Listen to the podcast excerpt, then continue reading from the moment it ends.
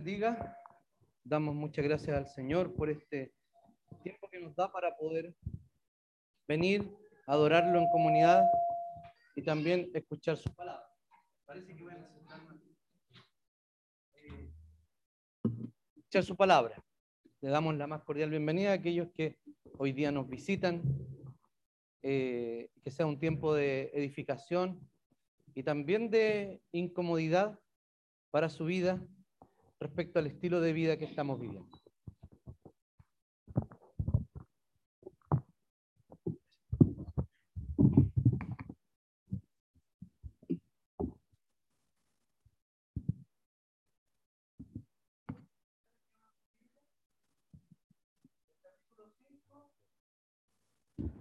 de la epístola del apóstol Pablo a los Efesios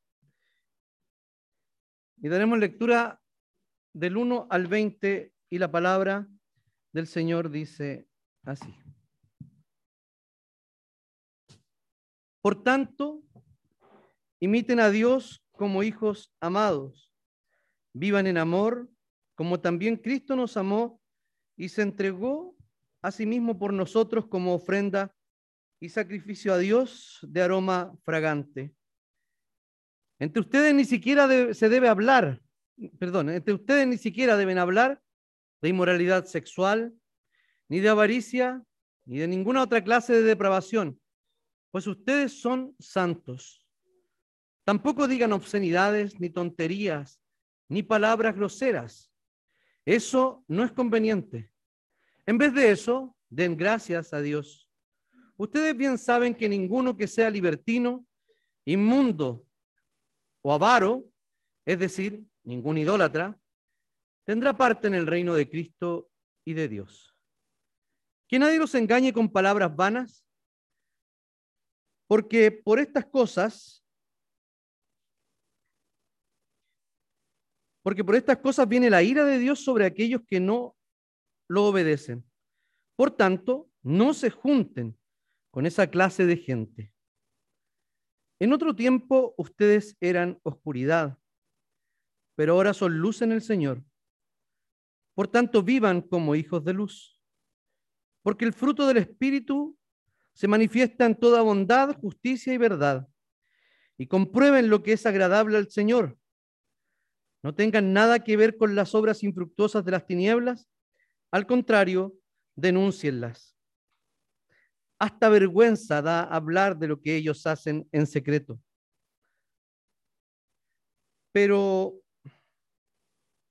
cuando todas las cosas son expuestas a la luz, queda de manifiesto, perdón, quedan, quedan de manifiesto porque la luz lo manifiesta todo. Por eso dice, despiértate tú que duermes, levántate de entre los muertos y te alumbrará Cristo. Por tanto, cuidado con tu manera de vivir.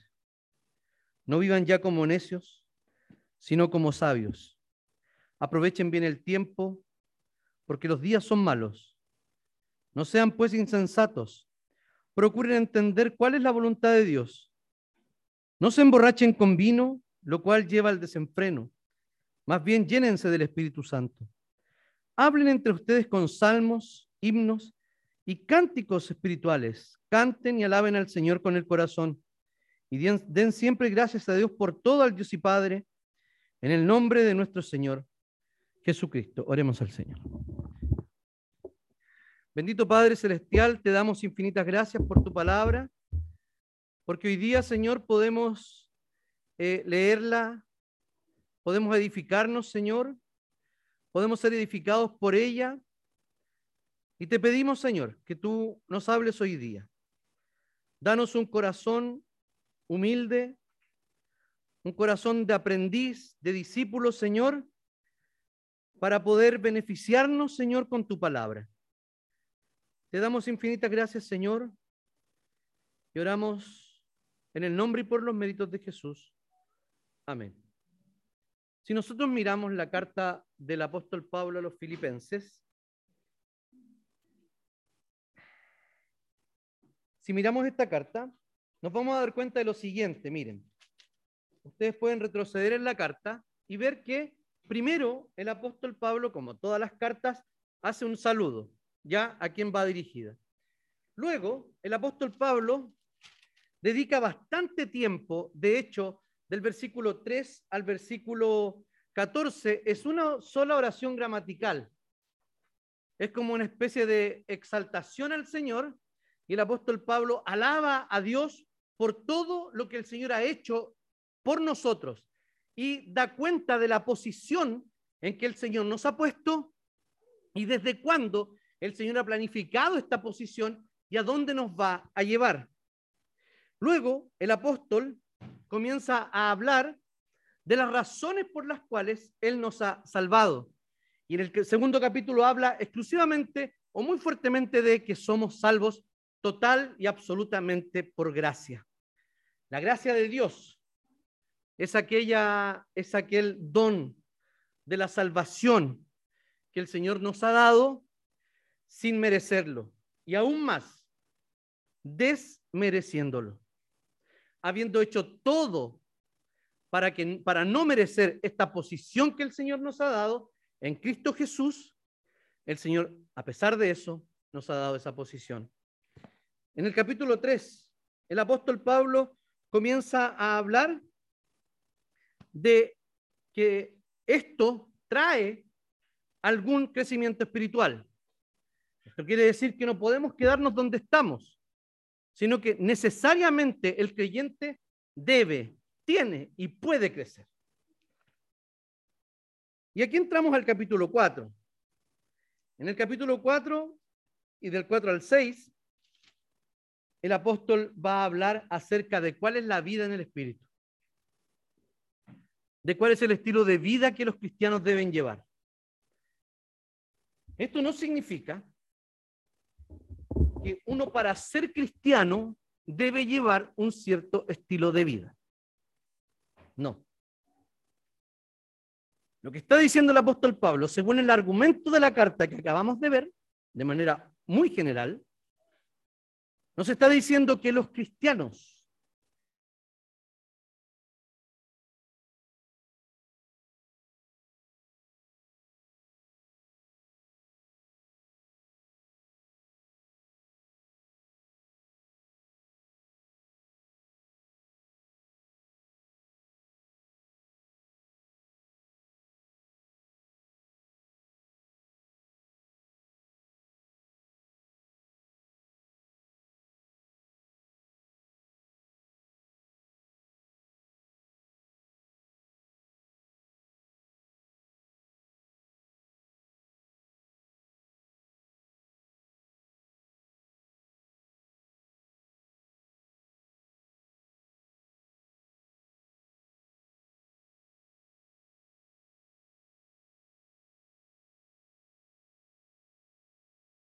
relación con nosotros mismos y con nuestro entorno.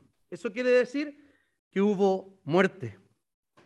Pero el Señor envió a su Hijo, prometiéndolo en el mismo momento, luego preparando un pueblo, luego preparando una mujer específicamente y a una familia para traer a Jesucristo a nacer en el tiempo que era el que el Señor había determinado, como lo dice Pablo en Gálatas. Después de ello, el Señor reúne nuevamente al Israel, al Israel escatológico, al Israel de Dios, al nuevo Israel que somos nosotros. Y de esto está hablando el apóstol Pablo. Que somos hijos del Padre y somos familia de Dios. Dice así eh, el doctor Michael Gohin sobre ¿Qué es una cosmovisión? Una cosmovisión es una visión de vida que es tanto abarcadora y cohesionada. Su objeto es expresar el significado más profundo del mundo, responder a las cuestiones fundamentales de la vida. Queremos entender el mundo, ¿no? Vemos el mal en el mundo y tenemos, seamos creyentes o no, la idea de que lo que está pasando en el mundo no está bien. No es bueno que esto pase. Algo le pasó al mundo. Los, que no, creyentes tienen esa sensación, pero simplemente conciben el mundo como si el mundo siempre hubiese estado así de roto y quebrantado. Sin embargo, los creyentes sabemos que esto fue en alguna ocasión perfecto, que el ser humano sí fue perfecto en alguna ocasión y que el modelo original de los seres humanos es sin muerte, sin pecado, sin enfermedad, etc. Y esto es lo que Cristo ha venido a restaurar. No ha venido solamente a salvar nuestra alma, sino que ha venido a salvar todo nuestro ser y con nosotros toda la creación. Esta, eh, esta cosmovisión, que es una visión abarcadora del mundo y cohesionada, nos da respuestas a las preguntas vitales de la vida. Esto quiere decir que solo los cristianos y la cosmovisión cristiana le puede dar un significado a la vida. Y nosotros como iglesia y familia de Dios e hijos del Padre tenemos un tremendo rol que cumplir. En primer lugar, los hijos del Padre lo imitan. El texto nos dice en las dos primeras partes que, por tanto, imiten a Dios como hijos amados. Vivan en amor como también Cristo nos amó y se entregó a sí mismo por nosotros como ofrenda y sacrificio a Dios como aroma fragante. O sea, nos está diciendo que debemos imitar al Señor como hijos amados. Hemos sido depositarios del amor de Dios. El apóstol Pablo en Romanos dice que el amor fue derramado en nosotros cuando nos dio el amor, cuando el Espíritu Santo fue derramado sobre nuestros corazones. Esto quiere decir que sí tenemos el amor de Dios. Y que estamos capacitados por el amor que el Señor nos ha dado, por ser hijos amados, de imitar, sobre todo en el amor, al Padre. O sea, esta palabra imitar dice relación con tenemos la posibilidad o tenemos la naturaleza para poder parecernos. Esto no es una orden nueva. Esto ya se lo había dicho, ¿se acuerdan? A los israelitas. Les había dicho que debían ser santos como el Señor era santo. Y luego lo repite el apóstol Pedro. Y en el Nuevo Testamento se sigue repitiendo. El Señor jamás nos pediría, queridos hermanos, algo que no pudiéramos dar o algo para lo que Él no nos hubiese capacitado. Entonces, dice que debemos vivir en amor y tener como ejemplo a Cristo Jesús. Esto quiere decir que el estilo de vida que el Señor nos está pidiendo es el que el propio Jesucristo modeló. ¿Y cuál fue el, modelo que Jesucristo nos eh, dio para vivir? Él, siendo igual a Dios, no estimó como cosa a que aferrarse, sino que obedientemente tomó forma humana y se hizo obediente, tomó una forma de siervo y se hizo obediente hasta la muerte, y no cualquier muerte, sino muerte de cruz. Esa es la medida del amor que Cristo, que el Señor nos pide. La medida es el amor de Cristo. ¿Por qué? Porque esa es la, comillas, cantidad de amor que el Señor nos ha dado. Dice que Jesucristo se presentó delante de él haciendo un eco del Antiguo Testamento, de las leyes levíticas, que se entregó a sí mismo como una ofrenda y un sacrificio a Dios de aroma fragante. No era desconocido para ellos. Esto quiere decir que Él se ofreció, fue tanto sacerdote como ofrenda. Se puso delante del Señor para morir a nuestro favor.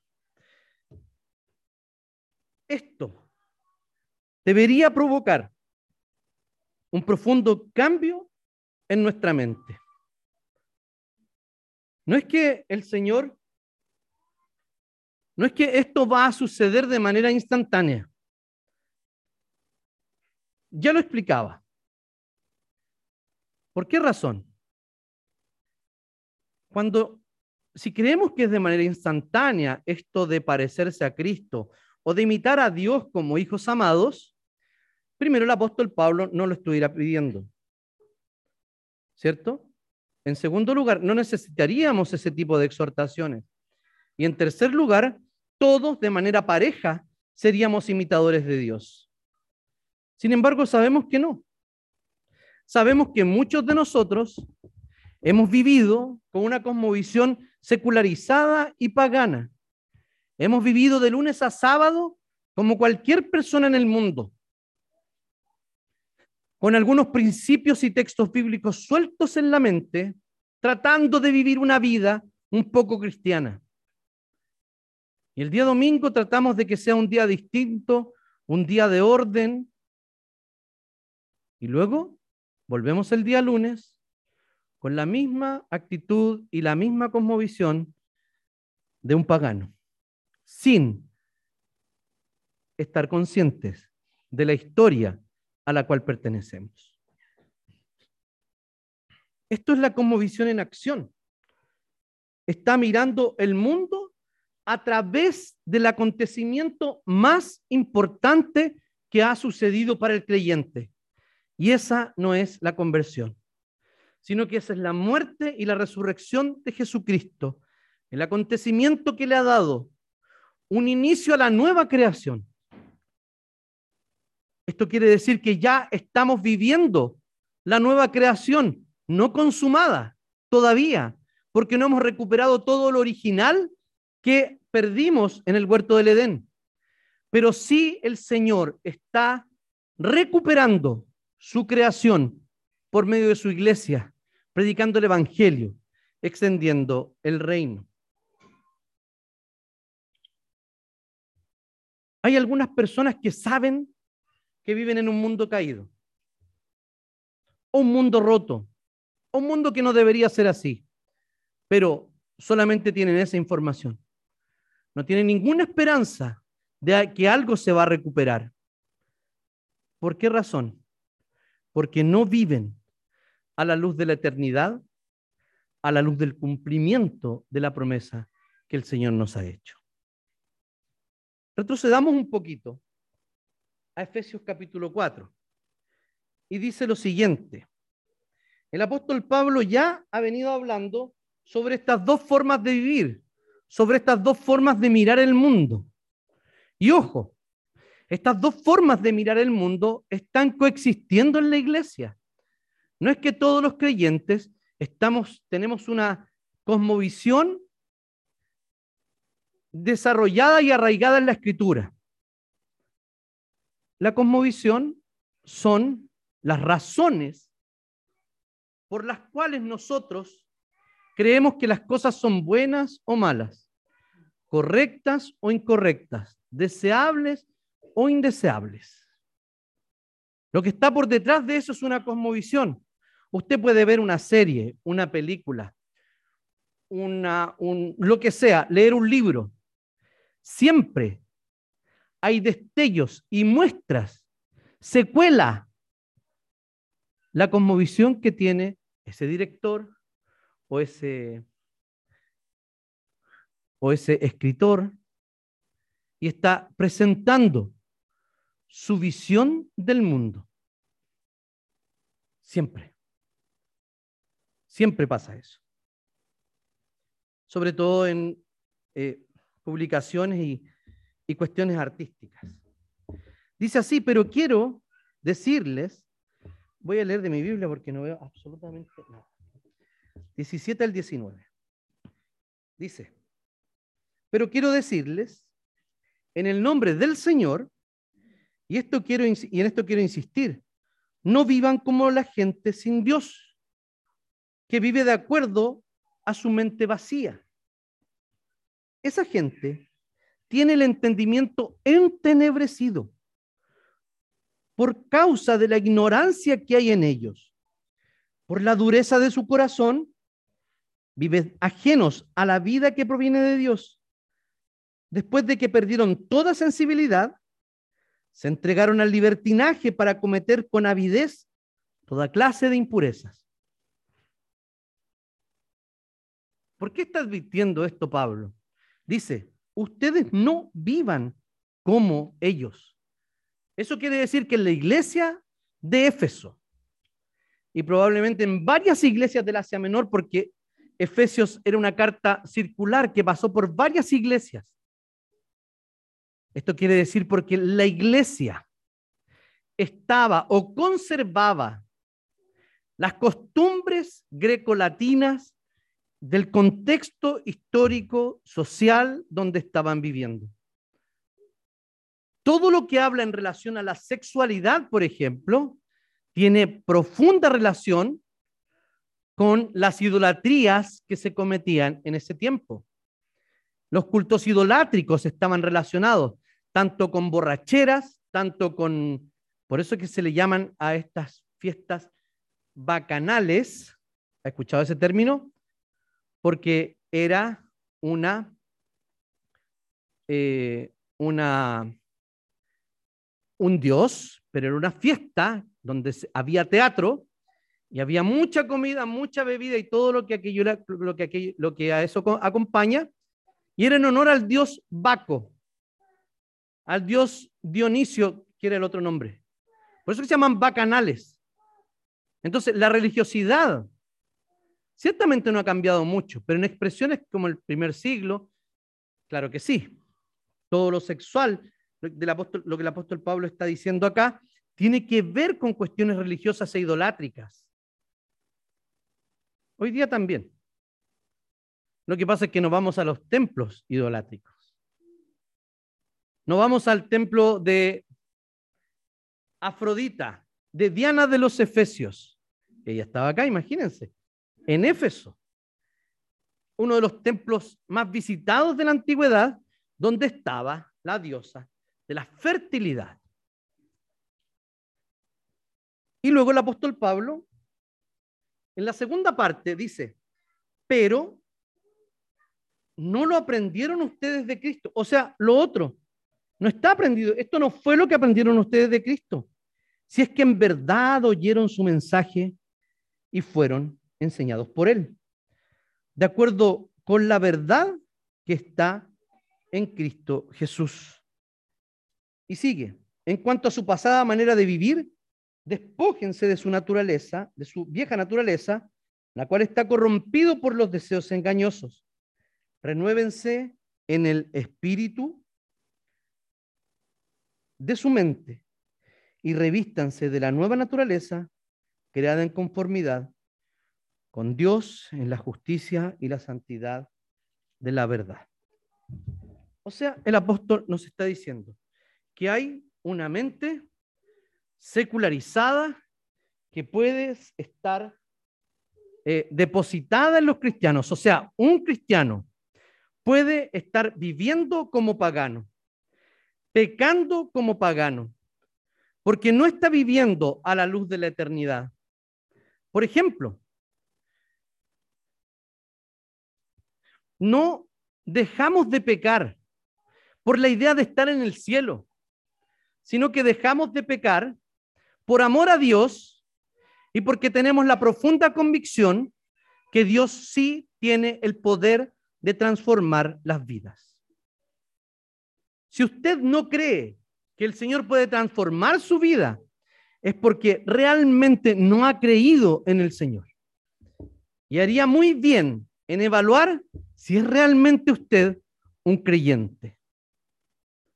O simplemente la iglesia se ha convertido en algo así como un lugar bueno para venir, donde me van a ayudar a cumplir mi meta, que es tener una linda familia, una familia ordenada.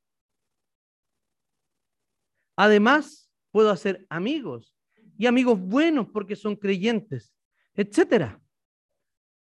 La misma motivación es para hacerse eh, miembro de cualquier otra asociación. Los cristianos vivimos de una manera determinada y así es como se vive una mente renovada. O sea, ha escuchado el mensaje, ha entendido el mensaje, mira el mundo a través de ese mensaje y vive en conformidad a lo que cree. La pregunta es la siguiente. ¿Por qué razón, si hay cosas que sabemos, no estamos viviendo en razón o de acuerdo a aquello que creemos? La verdad es que yo no tengo la respuesta definitiva, pero me imagino que aquí voy a usar una redundancia. Nosotros creemos que creemos ciertas cosas. Y es muy probable que estemos engañados de que creemos realmente lo que estamos creyendo. ¿Qué creemos exactamente acerca del propósito de la vida? ¿Qué creemos acerca de lo que es esta comunidad como familia de Dios? ¿Qué creemos? Si escarbamos profundo en nuestro corazón, es probable que nos sorprendamos y estemos creyendo algo totalmente distinto a lo que realmente es la iglesia, a lo que realmente es ser hijos del Padre, imitarlo en amor, en esta comunidad alternativa a la comunidad que el mundo habitualmente vive. Debemos ser una comunidad distinta. Debemos ser una comunidad escatológica en el sentido de que anuncia el cielo, anuncia el estado eterno. Nuestras relaciones deberían estar de tal manera estrechadas que si la gente nos mira, podría ver un pedacito de lo que será la nueva creación. Y pregúntese, ¿hemos hecho realmente eso como comunidad? ¿O siquiera me había puesto a pensar que esto no era simplemente una asociación de personas que quieren ser buenas, sino que es una asociación de pecadores que han sido restaurados y que siguen siendo restaurados por su palabra y por el poder del Espíritu Santo y están anunciando una nueva creación en su estilo de vida. Entre ustedes ni siquiera deben hablar de inmoralidad sexual, ni de avaricia, ni de ninguna otra clase de depravación, pues ustedes son santos. Tampoco digan obscenidades, ni tonterías, ni palabras groseras. Esto no les conviene. ¿Por qué hablar esto en el contexto del amor? ¿Por qué el apóstol, siempre se ha visto eso? ¿No? Allá. Ah, ¿Por qué, ¿Por qué el apóstol en, este, en esta eh, declaración de ser imitadores del Señor y de la muestra de amor que Cristo ha dado en nuestra ha dado para nuestra vida, ¿por qué habla de esto? dice que ni siquiera entre ustedes se debe hablar. Cuando hace esta advertencia, da por hecho y da por sentado que esto no se debe hacer entre creyentes. O sea, inmoralidad sexual no se debe cometer, ni siquiera hablar de aquello. ¿Qué es lo que está diciendo el apóstol Pablo? Está diciendo que cuando hablamos, nosotros decimos lo que está en el corazón. Recuerden lo que dijo el propio Jesús, cuando le decían, oye, mira, sus discípulos se comen sin lavarse las manos. Y Jesús le dice, ¿saben qué? Lo que contamina al hombre de verdad no es lo que entra, sino lo que sale, porque del corazón y hace una lista de pecados, el Señor Jesucristo. Eh, no recuerdo la lista, no quiero pecar de, de, mentiroso. Y hay una lista de pecados donde dice que eso es lo que realmente contamina al otro. Porque lo que come, dice Jesús, se va al estómago y después se va a la letrina.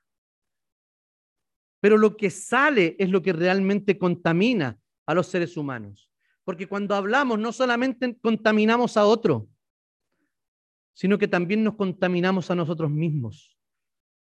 Contaminamos nuestro propio corazón. Inclinamos nuestro corazón hacia el pecado. En el capítulo 4, capítulo 4 leíamos que estas personas se hacían, eh, lo voy a buscar. Decía que eran, se hacían insensibles. Dice que perdieron toda sensibilidad y se entregaron al libertinaje. Los que tocan guitarra o los que trabajan en la construcción. Yo cuando tocaba guitarra, antes de tocar tenía mis dedos eh, muy... El único callo probablemente era de la bicicleta. Ningún callo más en mi mano. Eh, cuando comencé a tocar la guitarra, me, empezó, me, dolían mucho las yemas de los dedos. Tanto las de esta mano como las que había que apretar. Yo, yo aprendí a tocar en una guitarra de 12 cuerdas, de dos cuerdas por cuerda, digamos. Y era súper difícil. Y era muy doloroso porque eran cuerdas metálicas.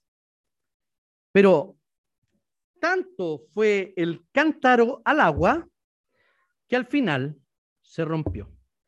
Tantas veces hice las mismas, las mismas notas, la misma posición de las notas, que mis dedos se insensibilizaron a las cuerdas. Siga pecando. Hoy día le va a parecer grave. Mañana le va a parecer tal vez indiferente. Pasado mañana es altamente probable que usted explique, justifique y haga que su pecado sea bueno y deseable. Ese es el camino sin retorno que tenemos cuando pecamos. Entonces, ¿por qué habla de esto? Por la siguiente razón. Habla porque todo esto es desamor. O sea, las inmoralidades sexuales, la avaricia, las palabras torpes, todo es falta de amor, es desamor hacia Dios y hacia el prójimo. En vez de eso, dice, en vez de hablar estas cosas y hacerlas, reemplácenlo por dar gracias a Dios. A ver, parece que aquí hay una fórmula entonces. Mientras tenemos una vida más agradecida, estamos más, más agradecidos ante Dios, estamos más sensibles a identificar cuáles son las perversiones que cometemos del amor a Dios y del amor al prójimo. Las palabras dicen mucho, contaminan el corazón y el de otro, destruyen, también alientan. Entonces, lo que debe salir de nuestra boca no es nada de esto de la primera lista que Pablo pone aquí, sino que en vez, en su lugar, den gracias a Dios. Y luego sucede algo muy interesante. Ustedes bien saben que ninguno que sea libertino, la palabra utilizada en la primera sección para inmoralidad sexual se ha traducido eh, eh, tradicionalmente como fornicación. La palabra original en griego es porneia, de donde vienen todas las palabras relacionadas con pornografía o sea, inmoralidad sexual. Así lo traducen la palabra porneia griego a las versiones más modernas. Pero cuando habla de libertino, es súper feo el nombre que le da, porque le dice, ustedes bien saben que ninguno que sea porno, esa es la palabra que usa.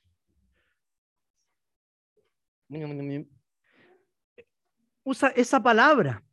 O sea, ya no está dando una lista de pecados, de las cosas que se cometen, sino a aquel que las comete. Esto es lo que hace una mente renovada, una mente transformada. No es tan difícil. El antídoto es la gratitud.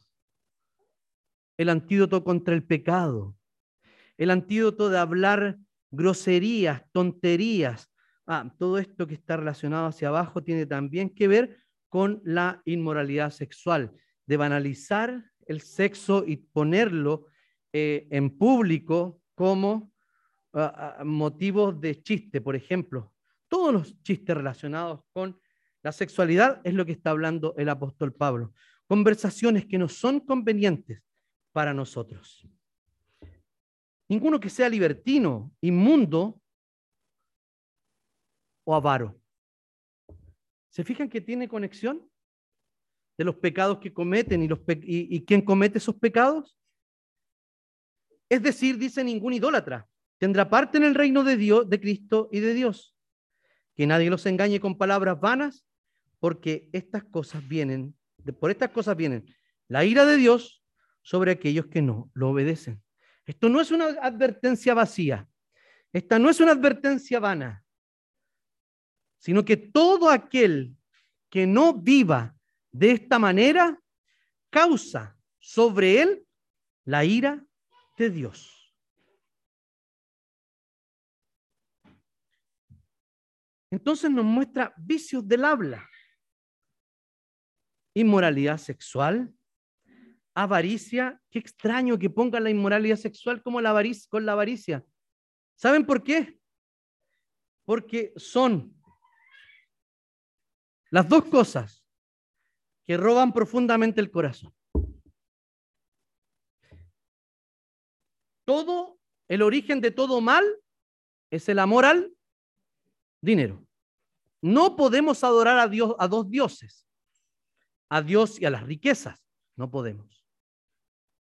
Y luego dice que el que peca de inmoralidad sexual, dice Pablo, es más grave y más terrible. ¿Por qué razón? Porque todos los otros pecados quedan fuera del cuerpo, pero el pecado de inmoralidad sexual, o sea, el pecado de tener una relación sexual tanto física como imaginaria, con alguien que no sea mi esposo o esposa, es fornicación. Es inmoralidad sexual. La moralidad bíblica para el matrimonio es que somos dueños el uno del otro en términos sexuales. Y cuando nos unimos, nos hacemos uno tener relaciones sexuales con una persona que no sea mi esposo o mi esposa, significa que nos estamos uniendo con alguien como si fuera para siempre sin estar unidos para siempre. La porneia entonces es, es esa perversión en el plano sexual. Hasta el día de hoy y siempre ha sido una marca del paganismo. ¿Dónde es principalmente? Donde las comunidades y las sociedades comienzan a decaer. Básicamente por la moralidad sexual. Es impresionante cómo uno puede ver que afectando la sexualidad de las personas, tiene el camino libre para seguir predicando lo que quiera a sus conciencias y modelar la mente en el paganismo. ¿Nos parece tan grave a nosotros esto? ¿O estamos viviendo como paganos? Depravación. Lo dice que es una palabra que quiere englobar las otras dos. Luego dice obscenidades, tonterías, palabras groseras. Y aquí está el paralelo. El libertino, el porno que hace pornella. Luego habla del inmundo, hablando de la de la, de la, de la depravación. Y aparece de nuevo el aro. O sea, las principales idolatrías parece que son aquellas relacionadas con el dinero y con el sexo. Es ahí parece donde están los principales ídolos del corazón del ser humano. Es decir, todo esto, según el apóstol Pablo, es una perversión del amor. Todos estos pecados pervierten el amor. Y cuando hablamos de avaricia, esas ganas de acaparar y de tener mucho dinero o de vivir una vida totalmente centrada en lo que queremos tener, aunque no lo logremos nunca, porque las personas que tienen mayor problema con el dinero y son más idólatras del dinero son aquellas que no lo tienen. Aquellas que han deseado esto todo el tiempo. presumir de las cosas, entregar nuestra vida solo para un avance económico, eso es idolatría. Y eso es tan grave como las inmoralidades sexuales. Ese no tendrá parte en el reino de Cristo y de Dios.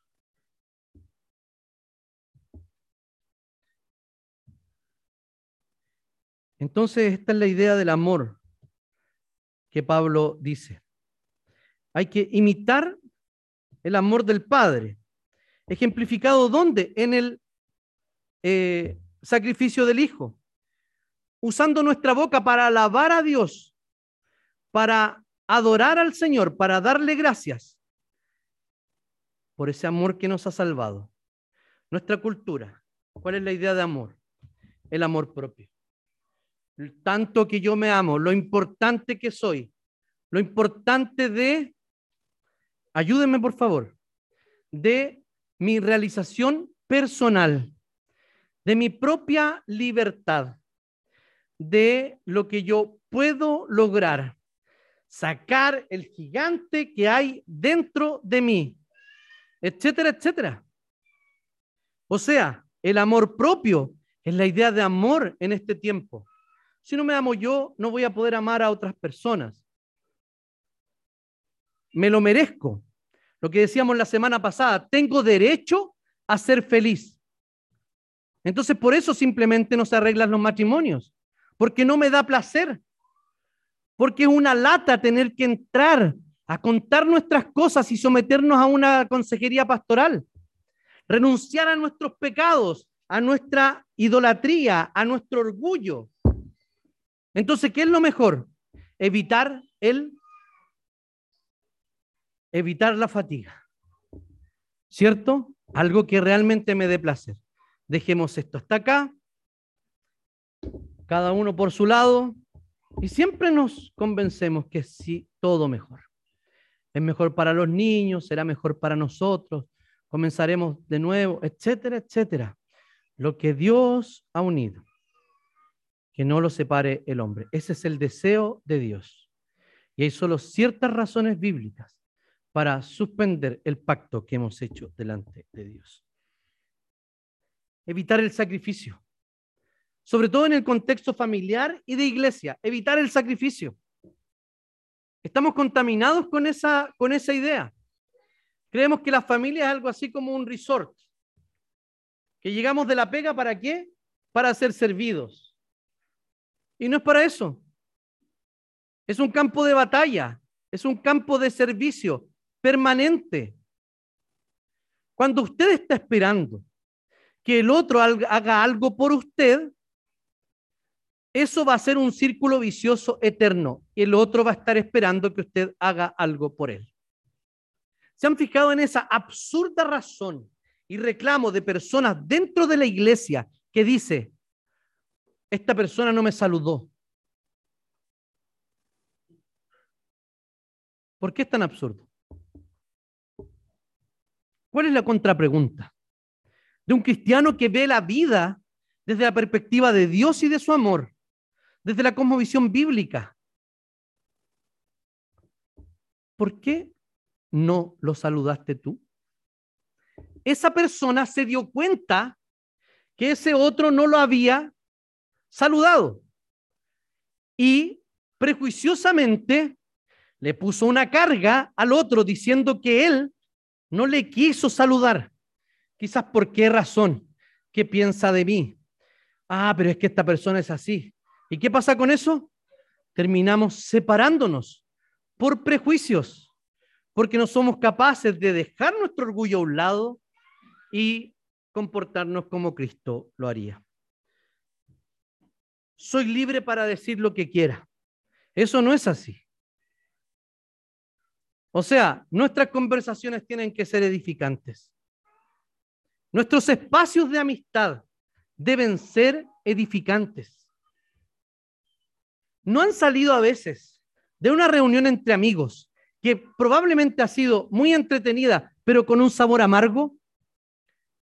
Es porque ciertamente el Espíritu Santo nos está redarguyendo que hemos pecado. Contaba una persona que tenía un carácter tan difícil y que siempre llegaba con culpa a su casa después de una eh, reunión social, porque creía que se había, había ofendido a alguien, que había dicho algo incorrecto, era muy culposa en ese sentido. ¿Y saben lo que decidió hacer esta persona? Al final de cada reunión con amigos, les decía, chiquillos, si yo ofendí algo, a alguien con algo que dije, por favor, perdónenme. Es cierto que a veces puedo decir cosas que bla, bla, bla, y se iba disculpado de esa reunión. Y uno dice, ah, pero tal vez egoísmo para no sentirse mal. No, es porque estaba haciendo caso a esa sensación de incomodidad cuando se iba de una reunión que la había embarrado en algo. Entonces se exponía y abría su corazón y decía, si he ofendido a alguien, si dije algo que pudiera haber dañado a alguien, por favor, perdónenme. Cuando, de hecho, cuando somos conscientes que hemos hecho algo mal en una reunión de amigos o de familia, ¿qué decimos? Yo tengo la razón. Esto lo hice por esta, por esta y por esta razón. En realidad no fue tan grave, etcétera, etcétera. No soy libre para decir lo que yo quiera. Y la gente cree que no hay consecuencias por sus actos.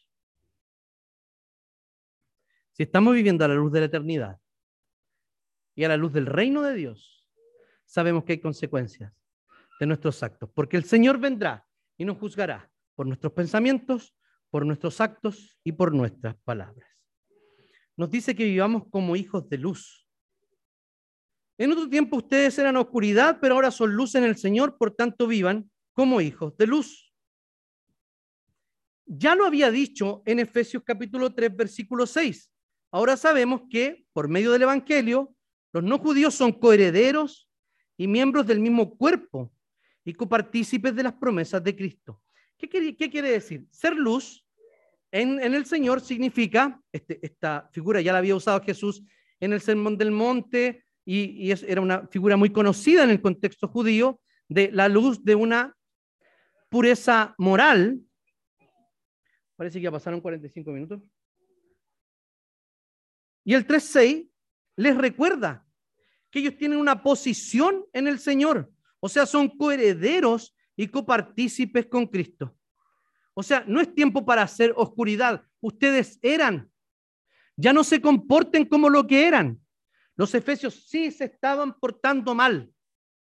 Hoy día, en esta congregación, ciertamente hay personas que nos estamos portando mal. Es momento de arrepentirse y de saber de qué familia formamos parte. Somos miembros del mismo cuerpo y copartícipes en las promesas, coherederos con Cristo Jesús. ¿Es poca cosa? ¿Usted mira a huevo estas cosas eh, tan maravillosas? Insisto, si esto no le impacta, si esto no le hace sentido, es porque su corazón aún no ha sido cambiado es porque todavía no se ha arrepentido y ha creído en Cristo Jesús. Es por esa razón. A lo mejor hoy día es el momento y recién le están haciendo sentido estas cosas. Pídale perdón al Señor. Arrepiéntase y crea en Jesucristo. Esa es la forma de ser salvos. Entonces, dice que el fruto de la luz, hay unas consecuencias también de la luz que se muestran que son, consisten en toda bondad, justicia, verdad, y comprueben lo que es lo que agrada al Señor. Yo puse la NBI allí porque es altamente probable que se haya incluido fruto del Espíritu en vez de fruto de la luz. Esto es un poco técnico, pero los manuscritos más antiguos no aparece espíritu. No es que no sea verdad, porque luz, la luz verdadera es luz. La luz es Dios. Yo soy la luz del mundo, dijo Jesús. Pero ¿por qué está hablando del Espíritu? Probablemente para aunarlo con la idea de Pablo que está del fruto del Espíritu también en Gálatas. Entonces el fruto de la luz consiste en toda bondad. El apóstol Pablo está diciendo que había ira sobre los que eran inmorales. Ahora dice que el fruto de nuestra nueva vida, de cómo se manifiesta esta luz, esta luz, bondad. Por lo tanto, esto es reflejo de qué cosa? Del carácter de Dios. Solamente podemos reflejar bondad porque Dios es bueno. Y eso es un, es una, eh, un reflejo del propio carácter de Dios. Justicia. Señala que las relaciones armoniosas y dignas que se producen en una comunidad. ¿Estamos viviendo justamente entre nosotros? La verdad tiene sentido de integridad y de fidelidad. Es quien es genuino, sincero, sin doblez, no de doble ánimo, que su sí sea sí y su no sea no. Pregúntese, ¿cómo hijo está viviendo como hijo de luz en bondad, justicia y verdad? Si no lo está haciendo, es momento de cambiar su mente. Es momento de vivir como Cristo nos dice que vivamos. No tengan nada que ver con las obras infructuosas de las tinieblas. Al contrario, denúncienlas. Hasta vergüenza debería darnos lo que ellos hacen. Y ahora pasa a reforzar esta idea. Dice que no hay que asociarse con las tinieblas, hay que denunciarlas y hay que mostrar la luz. Y eso se hace por medio de qué? Por medio del poder del Evangelio, predicado en el poder del Espíritu Santo, mediante una comunidad alternativa que muestra cómo deben ser las relaciones humanas. Pero cuando todas las cosas sean expuestas a la luz, que eh, quedan de manifiesto porque la luz lo manifiesta todo. Por eso dice, despiértate tú que duermes, levántate de entre los muertos y te alumbrará Cristo. Al mirar esta comunidad, las personas que la observan, usted mismo, diría que al ponerse al lado de una comunidad oscura, ¿realmente muestra lo que es ser comunidad? Me explico. ¿Estamos haciendo realmente la diferencia? ¿Estamos mostrándonos como una comunidad escatológica, o sea, que anuncia la eternidad, una comunidad alternativa, donde vamos a mostrar realmente cómo son las relaciones humanas. Y vamos a ver más adelante cómo no solo esta familia, sino nuestras propias familias deberían iluminar a otras familias de qué es lo que es ser familia. Y dentro de nosotros hay algunas familias que están más apagadas y otras más luminosas debemos tener la generosidad de alumbrar y la humildad de querer ser alumbrados. Entonces, somos luz en el Señor, bondadosos, justos, íntegros. Y luego dice que esto nos hace comprobar la voluntad de Dios. Es decirlo de esta manera, esto es la voluntad de Dios. Haciendo esto, hacemos la voluntad de Dios. ¿Y las tinieblas qué son? Son obras infructuosas que no traen frutos. Lo, habla de los frutos de la luz. Esta no trae frutos. Son vergonzosas. Las otras son dignas de ser expuestas. Estas serán expuestas por la luz. ¿Cómo? Despiértate, tú que duermes. Y levántate de entre los muertos. O sea, está hablando de la misión de la iglesia. Cada uno es un testigo de Jesucristo en sus propios espacios, pero no puede estar desconectado esto de la comunidad donde vive a Jesucristo.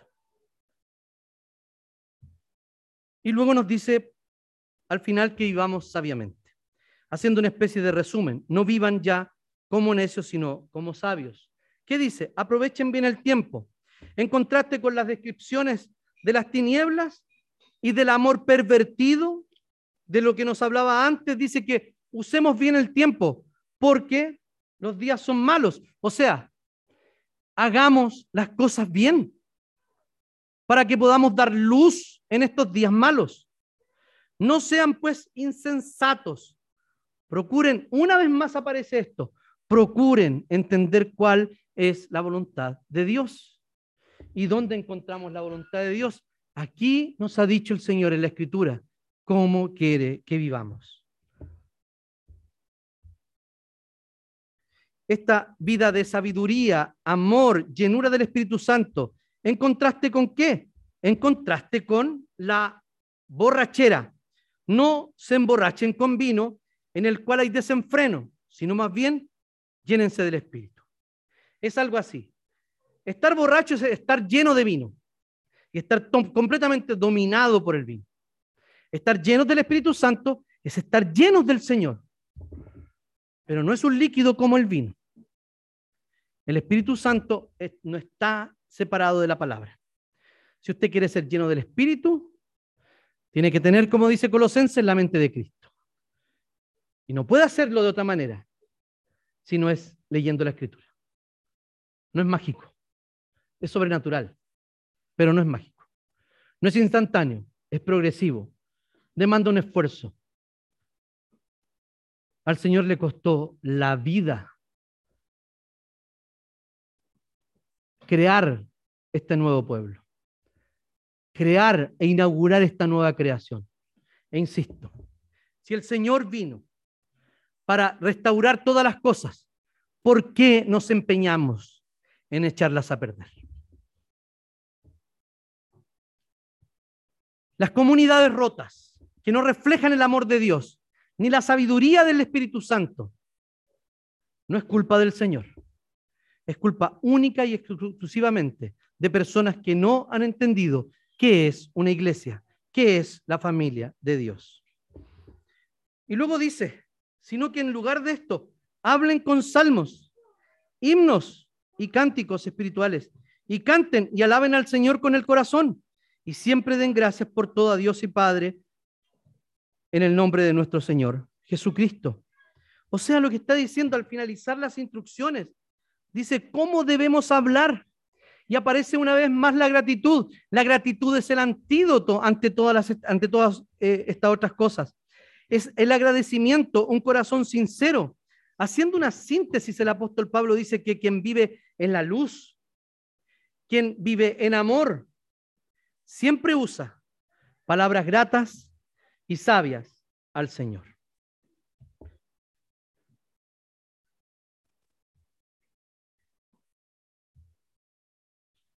Esa es la síntesis de la comunidad escatológica y alternativa que vive anunciando la eternidad. Así somos nosotros. Así es como debemos ser. Esto es lo que Dios nos manda. Y esto es lo que podemos lograr. Si no, no nos diría que debemos vivir de esa manera. Entonces, ¿cuál es el estilo de vida entonces que hay que vivir? Personas llenas del Espíritu Santo, igual, moldeadas por la Escritura, esta manera. Pero ¿qué pasa en nuestra relación con la Biblia? Y con esto voy a terminar. Esta es nuestra relación con la Biblia. Estamos siendo partícipes de esta historia. Una historia que nos ha mostrado nuestra independencia de Dios. ¿Cierto? Una historia que ha dado promesas que la razón humana va a lograr la solución de todos los problemas de los seres humanos. Sin embargo, esa misma ciencia que creó la penicilina se está utilizando hoy día para matar personas en Europa del Este. Así está pasando. Y fue la misma que hizo el gas fue la misma que hizo la bomba atómica. ¿Por qué razón? ¿Y por qué nosotros nos parece tan difícil vivir en este mundo siendo el pueblo de la Biblia? Porque nosotros conocemos pequeños pedacitos Así es como es nuestra historia. Venimos el domingo y hay pequeños pedacitos que nos están diciendo, vive de esta manera, el Señor te ama, etc. Pero no entendemos que Esto se trata de qué historia estamos participando. Por eso que en nuestras escuelas bíblicas intentamos no enseñarles a David como héroe, sino como a David como parte de la gran historia de Dios y de cómo el Señor trae el reino a través de David y trae a Jesucristo a través de David. Por eso que no le enseñamos a los niños que hombres o mujeres son héroes en la Biblia, porque solamente hay un solo héroe y ese es Jesucristo, el Señor. Entonces, ¿cómo tenemos que vivir? En esta historia en la que nosotros participamos, que pareciera ser solo esta historia que se nos ha contado, de luchas, de guerras, etcétera, de decepciones, y hoy día una historia que no tiene sentido, personas que no tienen, que no creen en el futuro, personas que incluso están inmersas en las depresiones, en ansiedad, etcétera, sin salida. Y creen que están sin salida. ¿Por qué razón? ¿Cuál es nuestra labor como iglesia y cuál es la clave aquí? La clave es, es que nosotros tenemos que dar un testimonio comunitario.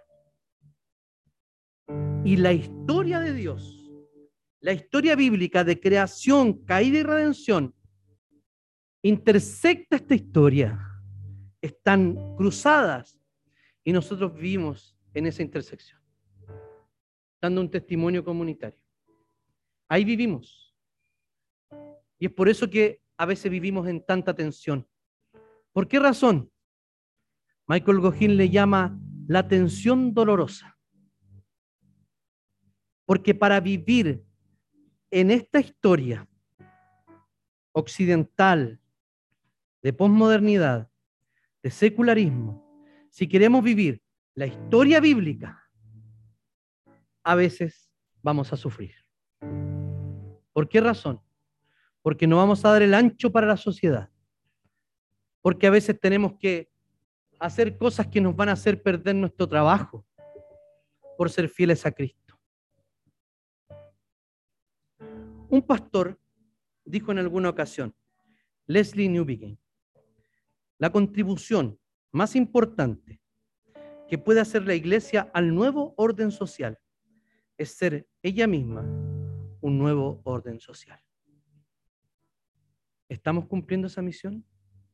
¿Estamos dando en esta intersección de historias el testimonio adecuado como iglesia?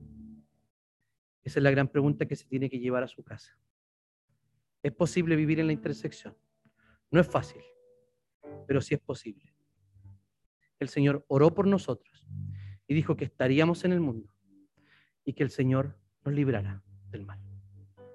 Oremos al Señor. Señor, te damos infinitas gracias porque